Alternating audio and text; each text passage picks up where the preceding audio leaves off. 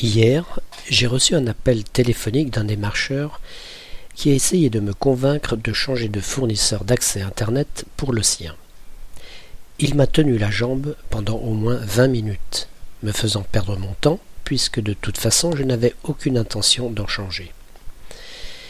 Voilà une métaphore qui date du tout début du XXe siècle et qui ne nécessite pas beaucoup d'explications, tellement elle paraît limpide. Imaginez que, pendant que vous cherchez à vous éloigner de quelqu'un, cet énergumène s'accroche fermement à votre jambe. Ce faisant, il va limiter très fortement votre capacité à vous mouvoir, vous retenir de force près de lui et vous imposer sa présence.